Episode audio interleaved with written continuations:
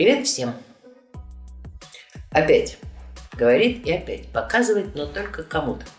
Кабинет антибзиковой терапии.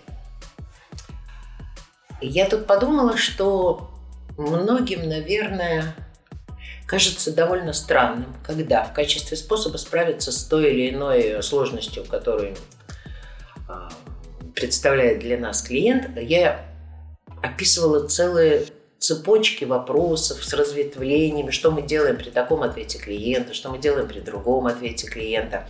Кого-то, может быть, это даже раздражало, потому что начинало выглядеть как рецепты. Но в метафорической психотерапии, которой я занимаюсь уже столько лет, что у меня уже мозги выстроены определенным образом, принято считать, что психотерапии, как и в любой другой сложной профессии, есть очень много ремесла. Очень много чисто технических умений. Ну, как у художника, помимо того, что он должен видеть образы, светотени, что-то такое передавать своей картиной, он должен уметь смешивать краски, понимать, какие краски нужно смешать, чтобы получить тот или иной оттенок, варьировать мазок, с тем, чтобы добиться нужного результата. И это все технические умения. И в психотерапии они тоже есть. И если уже не говорить о таком вообще глобальном профессиональном умении, как умение пользоваться своей речью, э, есть же и умение строить логические цепочки. Самые разнообразные. Во-первых, клиент вообще не обязан верить нам на слово. Ну, не обязан. То, что это он клиент, а я психотерапевт, ну, в некотором смысле случайность. Он пошел в один институт, а я в другой.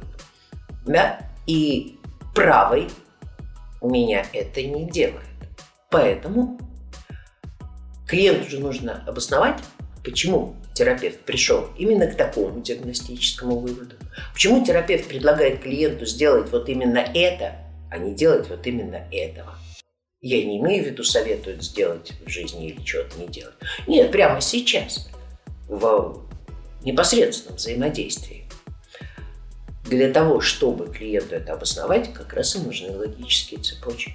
А еще логические цепочки нужны для того, чтобы подвести клиента к определенному выводу. Кошмар. Я понимаю, многие сейчас именно так и подумали, какой ужас, насилие над клиентом, мы навязываем ему свою мысль, да ничего подобного. Ничего подобного в том случае, если эта цепочка действительно логична. Если она не просто манипулятивна, а логична, тогда она содержит в себе такие обоснования, которые, ну, если бы клиент в жизни увидел, если бы он об этом задумался, он и сам пришел бы к этому выводу. И уж извините, такой способ ведения диалога, он вообще-то идет еще от Сократа который последовательностью вопросов делал именно это, подводил своего собеседника к определенному выводу. Но это тоже часть ремесла и очень непростая.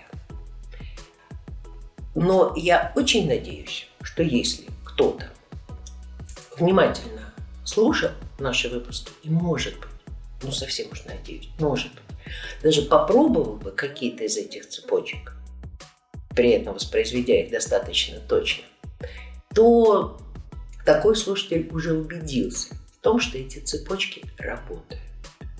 Инструментарий психотерапевта – это как раз накопленное за годы а, количество таких интервенций, которые приводят к нужному результату независимо от типа клиента, от его сопротивления, я бы даже так сказала, сопротивления.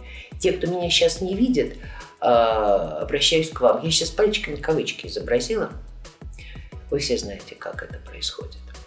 Так вот, а, именно ремесло помогает нам приходить к тому результату, к которому мы собираемся прийти.